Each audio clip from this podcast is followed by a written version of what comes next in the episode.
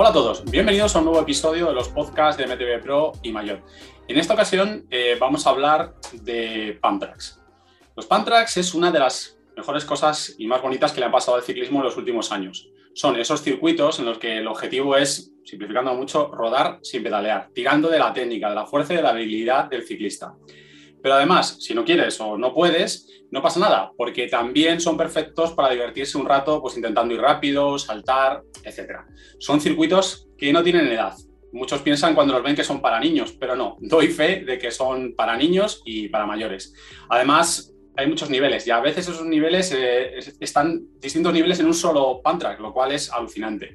Además, que en los últimos años lo que empezó siendo una infraestructura ha acabado siendo una modalidad deportiva reconocida e impulsada por la UCI e incluso por las federaciones.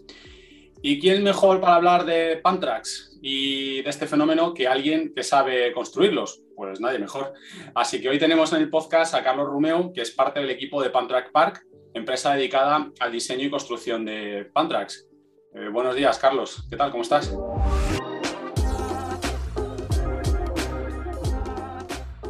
Hola, ¿qué tal chicos? Muy bien. Bueno, oye Carlos, eh, bueno, primero, eres de los pocos que repiten en este, en este podcast. Ya te tuvimos una vez para hablar de, BMX y hoy te tenemos aquí para hablar de, de Pantrax. Un privilegio eh, y agradecerte que estés con nosotros. Gracias a vosotros. Oye, yo he hecho una definición de Pantrax basada en mi propia experiencia, pero a lo mejor tú tienes matices o cosas que cambiar o completar. No, lo has definido muy bien. Realmente la palabra pan track viene de la palabra pan en inglés de empujar y track de circuito, ¿no? Entonces tú lo has dicho muy bien. Es un circuito en el cual mediante nuestras inercias ir cogiendo los pedales, los saltos, empujándonos, tenemos que completar vueltas sin dar pedales. Normalmente son circulares, empezamos en el mismo sitio y acabamos en el mismo sitio. Entonces, si el pan track está bien hecho, funciona bien, pues no hay problema para ir sin dar pedales y con skate, con bici, con lo que quieras. Más o menos es un pan track. Oye, es un fenómeno bastante reciente porque yo lo que he encontrado es que prácticamente esto empieza en 2000, 2000 y poco. Sí, sí, la verdad que empezó muy siendo unas pistas un poco, empezamos un poco experimentando a ver qué podíamos hacer para convertir pistas de MX en más pequeñitas y que sean más asequibles a todos los públicos. Y hoy en día se ha convertido en una fiebre que, vamos, lo has definido tú muy bien. Es, es una pista muy lúdica para todas las edades y en el que puede montar todo el mundo de cualquier nivel. Entonces, la verdad que, en estos pocos años ha tenido un tirón que es increíble. Es, brutal. Te iba a decir justo que estamos viviendo un auténtico boom del fenómeno, lo cual me alegra, porque en un, en un país en lo que lo, domina son lo, que domina son los campos de fútbol, de repente últimamente hemos visto que en muchos municipios, eh, de repente, ¡pap! la infraestructura nueva es un pump track. Se ha convertido en algo que empezamos a ver. Supongo que eso que evidentemente vosotros lo estáis viviendo como, como empresa. Sí, nosotros estamos, llevamos cinco años que estamos a tope. Estamos construyendo una media de casi 17, 15, 20 Pantrax eh, al año. Entonces, eh, que es una pista que es muy, muy, muy barata respecto a cualquier otra instalación deportiva.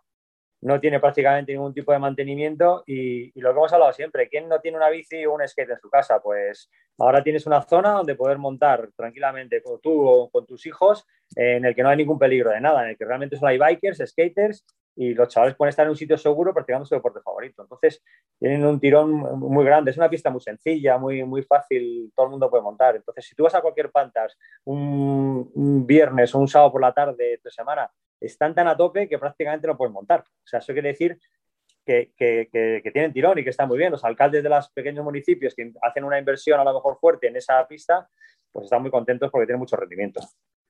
Oye, no, me vas a decir seguramente el PVP puesto en casa de un Pantrack. Además, yo no tengo espacio aquí para que. ni tengo jardín. Hacemos unos muy pequeñitos, ¿eh? además he, visto que incluso los hay modulares, los he visto en algún, en algún evento que también. Pero. Pero sí, igual sí me puedes decir eh, un el, coste de un Pantrack en relación, por ejemplo, a otras infraestructuras. Tú tienes un poco la referencia, por ejemplo, yo que sé, respecto a un campo de fútbol, respecto a una pista de pádel. No lo sé, no sé si tienes esa, esa referencia. Sí, mira, es, muy sencillo. ¿eh? Un campo de fútbol eh, bueno, con una infraestructura ya, con unas pequeñas gradas, unos vestuarios y tal, con su césped artificializado, son casi 500, 600 mil euros. ¿Qué dices? Sí, es muchísimo dinero. Sí, sí, sí. Es, es una instalación de lo más cara. O sea, ten en cuenta que se tiene muchas capas debajo, hay que hacer unos drenajes, tal. Es, es una obra grande, ¿vale? Un Pantrack, en cambio, contando un contrato menor que pueden ser 40.000 euros, tienes una pista ya de lo mejorcito. Entonces, tú fíjate, y con cero mantenimiento, porque realmente las, los pantas están hechos de asfalto, el mismo asfalto que hay en las carreteras cuando ruedan los coches. O sea, una, una pista de, de que prácticamente es eterna. Lo único que mucho hay que barrerla de vez en cuando. Eso es todo el mantenimiento. Entonces, de ahí que tengan tanto tirón en, ayuntamientos y tal, cuando quieren invertir en una infraestructura nueva deportiva, dicen, oye, que me gasto otros 600.000 euros en otro campo de fútbol, que ya tenemos tres o cuatro, que es lo que suele haber en todos los barrios o pequeños municipios, o una pista de pantra que me cuesta 40.000 y no tengo que hacer ningún tipo de mantenimiento. Económicamente y visualmente para un municipio es, es, número uno. No, no, tiene, no tiene ningún tipo de... No tiene, no tiene rival como pista deportiva como, como para invertir en otra cosa, ¿sabes? Sí, porque además, en, vamos, en el municipio en el que yo he crecido mucho tiempo, en, Nuevo Bastán, habéis hecho uno que ocupa lo que era el campo de lo que era el campo de, de el campo de, que, se quedó abandonado, que se quedó. O sea, para mí es un buen ejemplo, porque aquello, la gente que, no lo sepa, pero bueno, Nuevo teníamos en, en, una urbanización pues unos campos de fútbol baloncesto que se quedaron abandonados allá por yo creo que a finales de los 90 y ahora de repente pues en un campo de fútbol en el que yo jugaba y me dejaba las rodillas porque era el típico campo de fútbol que no se mantiene, cada vez que te caías te tenían que ingresar en la UCI y, y, de repente hace poco pues ¡pum! ha aparecido algo que ya me hubiera gustado a mí tener los 90, que es un track y es verdad que ocupa exactamente el campo. El otro día estábamos estaba con, con, con, un amigo y, y estábamos diciendo, jo, qué sueño, macho, haber tenido esto en de pequeño, ¿verdad? De pequeño, macho. O sea, hubiera sido, hubiera sido... Bueno, estaba con un amigo, con, con, con Víctor Soto, que tú conoces muy bien a, a Víctor y sobre todo a, sus hijos. Pues, claro, y estábamos alucinando diciendo, ya nos hubiera gustado tener esta, esta infraestructura y, y eso, ocupando el, campo de fútbol. Digo, bueno, pues nada, el de fútbol, los dos de baloncesto que están abandonados, que no tienen ni canastas y tal, o sea, que hay espacio ahí para seguir creciendo. Claro. Fíjate, una pista de fútbol sala son 20 por 40, 800 metros cuadrados, ¿vale? Tú lo ves realmente y dices, pues quizás es pequeño para montar en bici. Pues planteando un buen diseño y tal, como que hemos hecho en Nuevo Baztán, te cabe una pista que, vamos, se lo pasa bien desde el niño de tres años, ponga con las traders sin pedales, hasta un tío ya, un élite que vaya rápido con su 26 o con su 20 pulgadas y todos la disfrutan, ¿sabes? De ahí ya pasando por scooters, skaters, en fin, cualquier cosa que tenga ruedas que pueda rodar por allí, se puede meter en un Pantrack, ¿sabes? Claro, que justo eso es lo que quería llegar, o sea, que al final tú puedes tener, eh, lo puedes poner en un sitio o puedes reciclar infraestructuras que estaban en estado de abandono, de repente, ¡pam!, eh, puedes reciclarlas con, con un Pantrack. Oye, una cosa, ¿Cómo, o sea, ¿Cómo habéis vivido esto con los ayuntamientos? A ver, yo a lo mejor tengo, mm, que me perdonen los concejales, igual tengo una visión muy peyorativa o, o, con muy poca confianza en los ayuntamientos, pero ¿cómo les ha llegado a decir? ¿Vosotros os acercáis a los ayuntamientos a plantearles estos proyectos o son los ayuntamientos los que, entre ellos, en los foros que tengan, y diciendo, joder, pues hay una infraestructura muy chula, lo van viendo en el municipio de al lado? ¿Cómo ha sido ese movimiento? Porque al final es un movimiento, entiendo, financiado sobre todo por las administraciones locales. Eh, sí, en, principio nosotros trabajamos sobre todo para ayuntamientos. O sea, todavía no. Bueno, hemos hecho alguno para alguna empresa privada, que luego te cuento, pero en principio sí vamos a vendérselos a los ayuntamientos, ¿vale? Pero llegas a un ayuntamiento a vender una pista como esta y en principio dicen, jo, esto resulta, no resulta, como es tal. Al final es por petición popular, ¿sabes? Hemos empezado haciendo pequeñas eh, pistas en los municipios de alrededor y enseguida los alcaldes, por lo que has dicho tú, se enteran, ¿no? Oye, tengo una pista aquí y me ha costado 40.000, 60.000 euros, que es relativamente barata los chavales están encantados, la tengo llena de gente, yo también quiero una, ¿sabes? El de al lado. Y luego, pues es verdad que han crecido mucho los presupuestos participativos en los cuales los ciudadanos pueden votar por, por las infraestructuras si quieren para sus municipios. Entonces, eh, ha habido mucho tirón con esto, ¿no? Se han propuesto muchos sitios pantas han salido como pista número uno deportiva para hacer y, claro, los alcaldes, pues encantados, es una pista barata y, ya no hace falta, realmente nosotros ya no vamos a venderle nada a los ayuntamientos. Para que te hagas una idea, para 2022 tenemos ya como el orden de a lo mejor 50 o 60 pistas para hacer. O sea, que prácticamente no vamos a, tener abasto, no vamos a dar abasto para poder terminar todo lo que hay que hacer, ¿sabes? Tenemos que ir haciendo cola y, eligiendo obras, ¿sabes? Oye, un poco la eh, fiebre que pasó, ¿te acuerdas de la fiebre del pádel en España que surgieron pistas de pádel? Pues esto es igual, ¿sabes?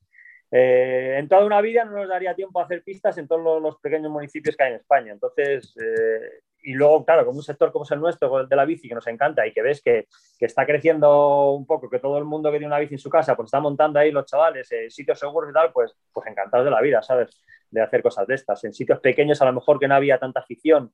Fíjate, para daros una idea, hemos, hemos ido alguna vez a algún municipio que hemos hecho una pista, a lo mejor hace un año, a hacer una cosita de alguna reparación y tal, y había a lo mejor dos, tres chavales en el pueblo que montaban en bici. Pues vas dentro de un año y te encuentras allá a lo mejor a 20 chavales con un nivel, además, se han comprado buenas bicis, o sea, se ha como regenerado un poco el mercado de todo lo que eran las 26 antiguas, las bicis de BMX, han empezado todo el mundo a moverse un poco en ese, en ese, en ese mundillo otra vez y, llenos, llenos, llenos de chavales montando en bici.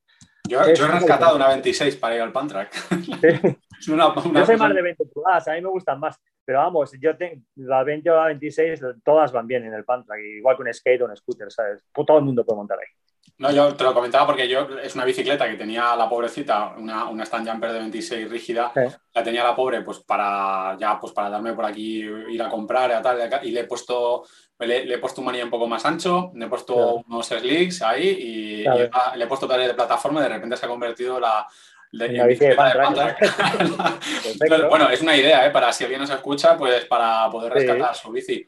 Si, si, veo que empiezo a, mejorar, incluso eh, empiezo a despegar una rueda del suelo, pues igual me planteo irme a, ruedas, más pequeñas. De momento tengo que tener cuidado porque veo algún, algún niño me elija en el pantrack, entonces tengo que... Lo mío más rápido, sí, sí. tengo algún niño me, me, machaca, lo cual, bueno, pues por un lado me sube la moral porque veo que las generaciones vienen fuertes y por otro lado me hunde. Pero bueno, Oye, eh, vale, tenemos ayuntamiento con, con, dinerico para poner en el Pantrack, tenemos una, eh, una empresa que lo, que, lo, que lo hace. Y ahora, mm, ¿cómo se hace un Pantrack? A ver si consigue resumirlo, es decir, ¿cuáles son los pasos? ¿Esto es una cosa que se hace en, en un Pass o esto tiene, tiene, tiene, tiene rollo? Sí, hombre, tiene, tiene rollo. Para que tengas una idea, nuestro equipo son todo bikers, ¿sabes? De, renombre, ¿sabes? Todos han sido gente que ha construido muchos campillos, ha currado muchos circuitos de MX. Entonces, ahí en nuestro aspecto lo tenemos fácil. Nosotros ya hemos cogido una dinámica que, por ejemplo, para que una idea, el panta de Nuevo Baztán, que si conoces tú, que es un panta de 40 por 20, 800 metros, eso nosotros lo ventilamos más o menos en una semana, 5 o 6 días, ¿vale? El proceso es muy sencillo. Eh, tenemos una base que normalmente si es una base buena como la que teníamos allí, que era una pista abandonada, no tenemos que hacer nada, directamente echamos unas zahorras, que son unas tierras especiales que no tienen, contienen, ya no tienen semillas, son unas zahorras que compactan muy bien, que quedan duras para luego recibir una buena capa de asfalto encima, ¿vale?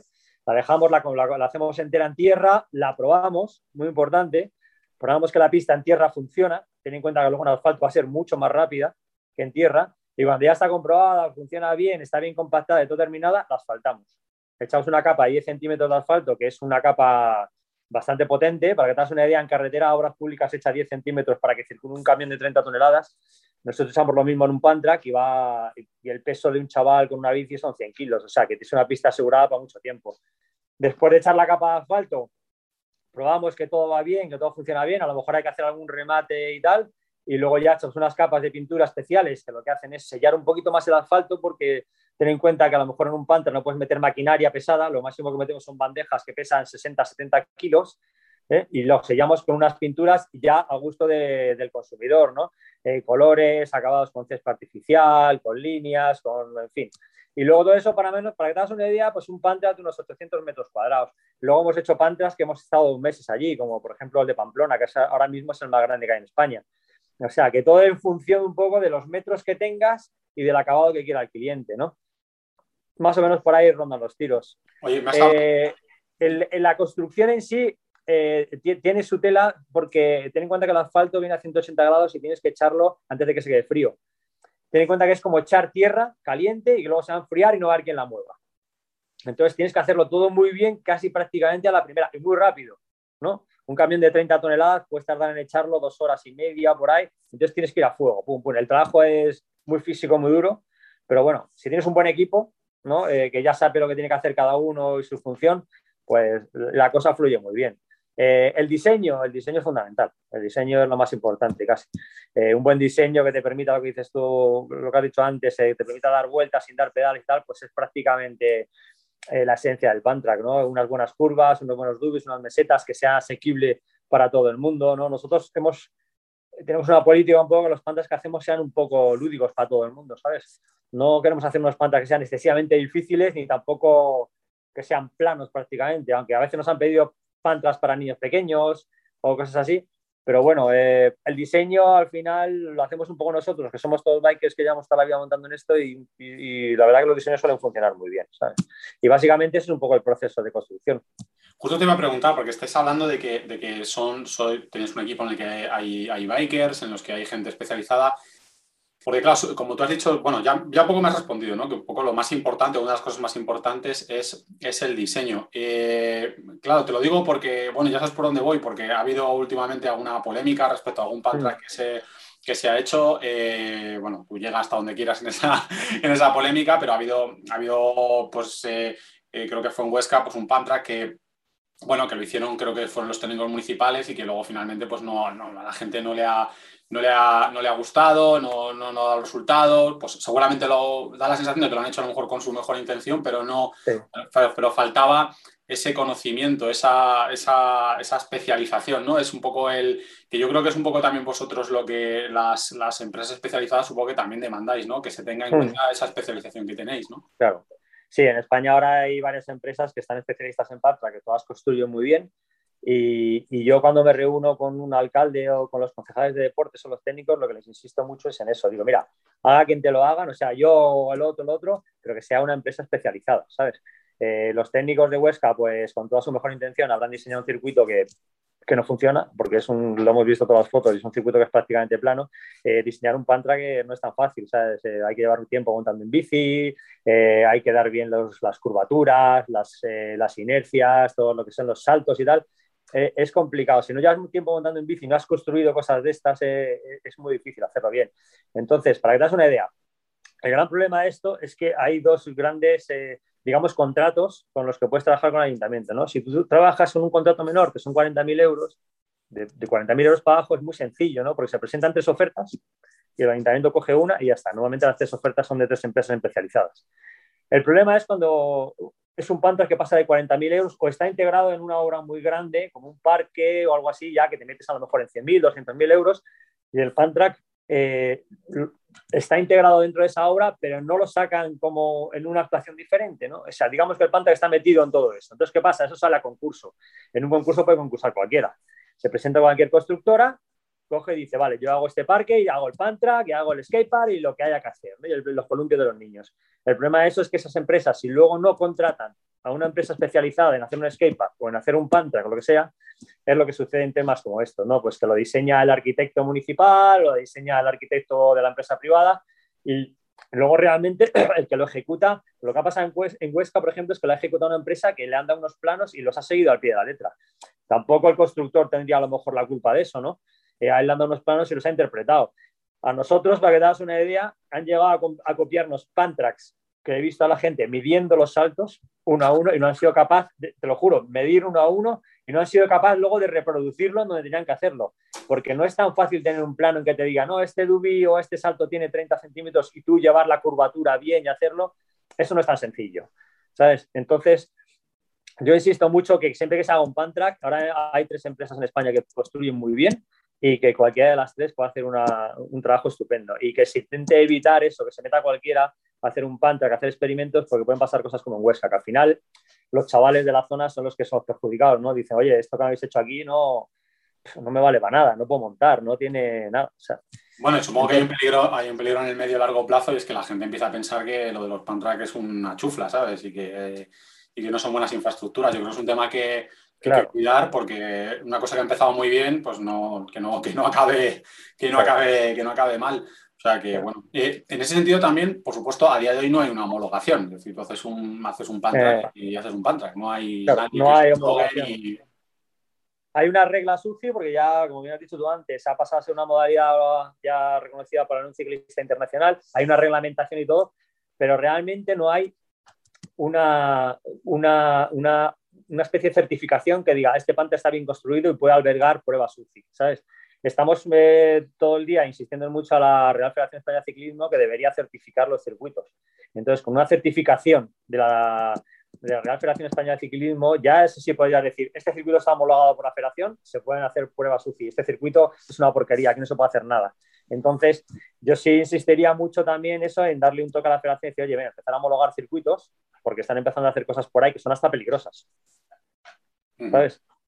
Entonces, también estamos por ahí con ese frente, un poco ahí con las federaciones, intentando conseguir que homologuen circuitos, que, que, hagan un poco así para que no, que no pase como va a pasar en Huesca o incluso hay varios en Madrid también que son peligrosos para los chavales para montar.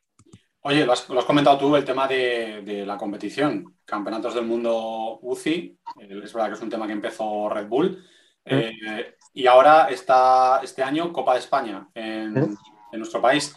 Eh, Jolín, eso como, además tú que vienes, tú, oye, que tú eres eh, presidente y fundador del Club Olímpico de BMX, ¿cómo ves también ese fenómeno eh, de, la, competición alrededor del Pantrack? Yo a mí me parece que es súper divertido, pero y, me gusta mucho ver además cómo está mezclado, tal, no sé, me, gusta, ¿no? Un poco lo que, lo que veo, ¿cómo lo ves tú? Bien, yo lo veo que, es un poco el futuro de, competiciones de Pantrack, porque como tú has dicho, son en un sitio cerrado, puedes poner mucha publicidad, lo ve todo el mundo, eh, es muy lúdico, o sea, de realmente las dos copas que ha habido, yo he llevado alumnos míos a correr que tenían tres años. Han estado corriendo niños de tres años y han estado corriendo pilotos élite. O sea, todo, todo, todo eso. No hay edad para correr y no hay nivel. O sea, cualquiera puede ir a correr una prueba de Pantrack. Es mucho más lúdica que cualquier carrera de BMX, carrera de enduro, carrera de... Nos metemos en cualquier medalla ciclista, eh, que es muy complicada de ver a lo mejor, ¿no?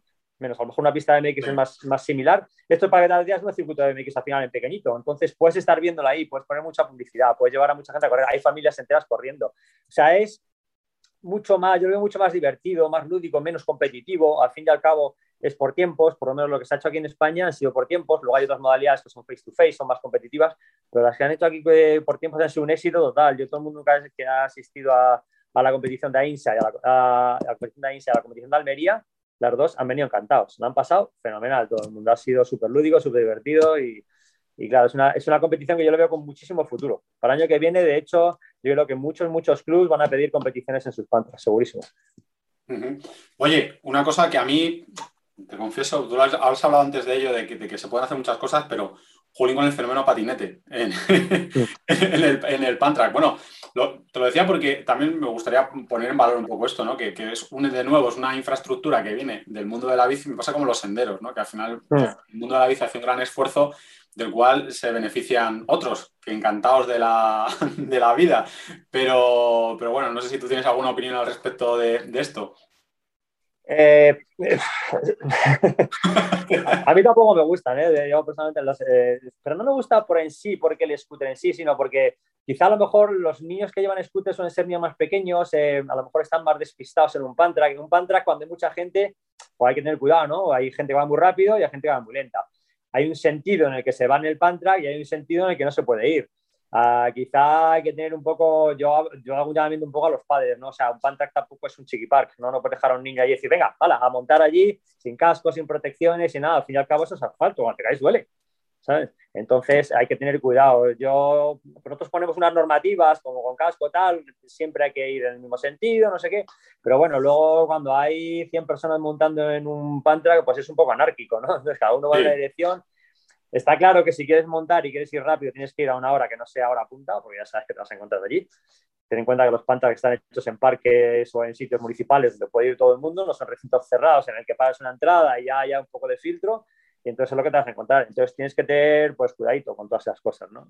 Sí, justo te iba a decir, porque también pensamos un poco en los retos ¿no? que, que tiene que afrontar el fenómeno. Para mí uno de los principales es la convivencia, ¿no? Porque yo he vivido en algún pantra que, que, va mi hija y cuando empieza a llegar un montón de gente se sale. Dice, yo, a mí ya me da miedo, porque ya chiquitita, pues le da miedo que, la empujen. Y luego otra cosa, pues también, eh, que no sé si, si ya tenéis algún, algún feedback de esto, es el vandalismo que muchas veces los pantrack están abiertos y pues a lo mejor se usan para lo que no se debe. No sé si tú tienes también, eh, porque también veo cierta desconexión todavía entre los pantrack públicos y los clubes. Hay muchos clubes tienen, tienen Pantrack en su ciudad, pero todavía no, no acaban, o no acaban de, ver el potencial que tiene eso para, los niños. Y, es verdad que los Pantrack es de lo mejor que le ha pasado al mountain bike, mejor dicho, lo de lo, de lo mejor que le va a pasar al ciclismo en el futuro, porque está pasando ahora que los niños están yendo ahí y ese fruto lo vamos a recoger más tarde, ¿no? Pero todavía había cierta desconexión entre los clubes de mountain bike, por ejemplo, de la zona y el uso del Pantrack, que bueno, los de carretera también podrían usarlo.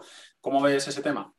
Yo lo veo que, sí, que tiene un potencial y un futuro eh, alucinante, porque ten en cuenta que si tú lo piensas bien, eh, los niños, sobre todo en edades tempranas, no tienen un sitio específico donde poder montar en bici. Tú no llevas a un niño, joder, llevar a un niño por la carretera, a mí, a mis hijos yo no les llevo, por ejemplo. O sea, la carretera pues tiene sus peligros, ¿no? Sus cosas y tal, para ir con un niño pequeño. un parque, te vas a un parque, pues hay más niños andando, hay gente mayor paseando. Eh, por la acera no puedes ir con los niños a la bici. O sea, realmente los niños no tienen un sitio donde digas, venga, voy a montar aquí en bici con mis hijos. En un pantra puedes montar. Pero lo que dices tú, hay que tener cuidado, ¿vale? Tiene que ser unas ciertas normas, unas cosas. Eh, yo veo que los clubs de, los municipios donde hay un pantrack, es verdad que tenían que montar, y además es que les va a funcionar fenomenal, una escuela. Una escuela muy sencilla. Dice, venga, vamos a poner escuela. Lunes, miércoles, viernes, sábado por la mañana, me voy a llevar los chavales del propio club y a todos los que quieran del pueblo de la zona a dar clases de pantra, porque el pantra técnicamente es súper completo. O sea, aprendes un montón de técnicas manuales, saltos, absorciones, curvas. Le vale luego para cualquier disciplina del ciclismo. ¿Sabes? Eh, todo esto, lo que me decías tú también luego por ahí, el vandalismo, bueno, pues sí, pues ya las pintadas y todo eso están a la orden del día. En cualquier pared que hay en día de color blanco te vas a encontrar una firma, ¿no? Pues en el Pantag es igual. Es una pizarra para pintar, pues, pues para un grafitero, pues ese es, el paraíso, ¿no? Alguno, dirá que le da ambiente, alguno dirá que le da así como un ambiente. Mira, bueno, sí, ha habido ayuntamientos que, por ejemplo, lo que son los taludes y tal, pues los han pintado muy bonitos. Entonces hicimos uno, uno muy pequeño en, aquí en Madrid, en Conde de Suchil, para peques, y pintamos un dragón por fuera y muy bonito y tal. Y ahí ya, pues a lo mejor se respeta un poquito más, ¿no? Entonces, eh, si realmente ves que por la zona hay mucho grafitero, yo cogería al ayuntamiento y digo, mira, pues coger y decir, venga, pintar unos grafitis bonitos y tal por todos los taludes y tal, y ahí ya te quitas todo el rollo del grafismo y tal. Otra cosa son los botellones, la gente que tira botellas y cristales y rompe, pues bueno, pues es normal en todas partes, ¿sabes? Entonces, pues ¿qué le vamos a hacer? Habrá que barrer los cristales, quitarlos y, y es lo que hay, ¿no? Pues intentar que se le pillas por decir, oye, tío, esto no se hace, yo qué sé. Pero vamos, eh, eso es una lucha que puedes tener en cualquier instalación deportiva un poco que esté municipal y al aire libre. Bueno, ahí la ventaja del pádel es que se cierran, por ejemplo. el pádel tiene esa, ventaja. mira, algún pantra que hemos hecho que estaba integrado en un polideportivo municipal, ahí sí. Ahí los polideportivos municipales tienen sus horarios, se cierran, se abren y claro, esos están impecables, como todo. Pero normalmente, por ejemplo, el de nuevo Bastán que hemos hecho, que tú es el que más conoces, pues está en un sitio que puede ir cualquiera. Tiene su ventaja, que puede ir cualquiera a montar, pero tiene sus inconvenientes que pero vamos, tampoco te creas que pasa. No hay mucho acto de vandalismo en un Pantrack, ¿vale? Hay poco que romper también en un Pantrack, ¿sabes? Eso es cierto. Como que tienes darle cabeza a de asfalto. A la gente que gusta romper, pues se van a otro lado a romper cosas, ¿sabes? Entonces, bueno, en ese aspecto la cosa funciona más o menos bien. Y eso, lo de los clubs, yo les, yo les insto a los clubs a que si tienen un Pantrack de su zona, que monte una escuelita, les va a funcionar fenomenal, seguro. Y van a aprender un montón los chavales. Pues nos quedamos con ese, con ese consejo, que yo también apoyo mucho, porque me parece que es es lo que muchos clubes han soñado y es verdad que sacar, eh, incluso para un club, el esfuerzo de sacar a los chicos a los senderos, a los caminos, pues a veces es, complicado, pero, pero bueno, ahora tenemos esa, esa, infraestructura que poco a poco va creciendo y por lo que tú me dices, eh, dentro de poco un Pantrack en cada barrio, lo cual es buenísima noticia. Ojalá, sí. Ese no es el objetivo. igual, eh, vamos a hacer la competencia un poco al fútbol. Tenemos una pista de Pantrack en todos los distritos. ya, sería, un sueño absoluto ir poniendo pantas encima de los campos de fútbol. Pero bueno, tampoco queremos guerras. ¿eh? Además, esa guerra yo creo que la perdemos, ¿eh, Carlos? Yo creo sí, contra el fútbol no, tenemos, no podemos luchar, pero bueno, eh, yo creo que le va a dar un poco al ciclismo general, le va a dar un poco muy grande. Pues, nada, Carlos, oye, yo agradecerte muchísimo que estés, que hayas estado aquí con nosotros, que nos hayas dedicado un rato de tu mañana de, trabajo a, a MTV Pro Mayot y a a todos nuestros lectores, usuarios y seguidores. Y nada, pues muchísimas gracias. muchas gracias a vosotros, un placer como siempre. Y a todos los que nos escucháis, pues bueno, pues nada, eh, invitaros a seguirnos en redes sociales. Si os ha gustado el podcast, pues eh, oye, pues danos un me gusta. Si todavía no estáis suscritos, suscribíos, por favor. Y nada, si tenéis cualquier duda o cualquier cosa que le podamos transmitir a, Carlos o, a nosotros mismos, pues nos lo ponéis en los comentarios. Muchísimas gracias a todos y nos vemos en el siguiente, nos vemos o nos escuchamos en el siguiente podcast de MTV Pro y Mayor.